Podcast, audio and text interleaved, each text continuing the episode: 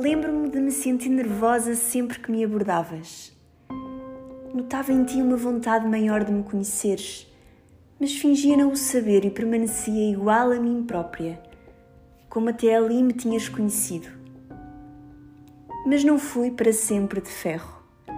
Bebemos um copo e trocámos umas impressões sobre o mundo. Ficou claro, nessa conversa, que tínhamos encontrado, um no outro, aquilo que iria mudar-nos para sempre. Foi óbvio no nosso olhar, na nossa vontade de ficar e na nossa curiosidade alheia que havia ali um sentimento que nunca antes tínhamos conhecido. Foi avassalador.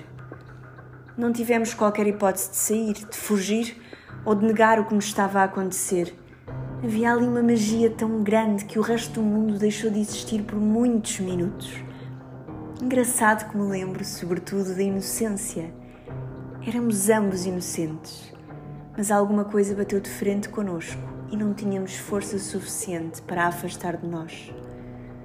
Mesmo que soubéssemos que ali podia estar o início de demasiadas mudanças naquilo que era a nossa realidade. Era amor. Soubemos, nessa conversa, que era amor. Não o admitimos, claro. Tínhamos receio e éramos demasiado orgulhosos para tal. Mas era amor. Não porque já o tivéssemos sentido antes, mas porque já tínhamos ouvido falar dele e desta plenitude. Afinal, era real.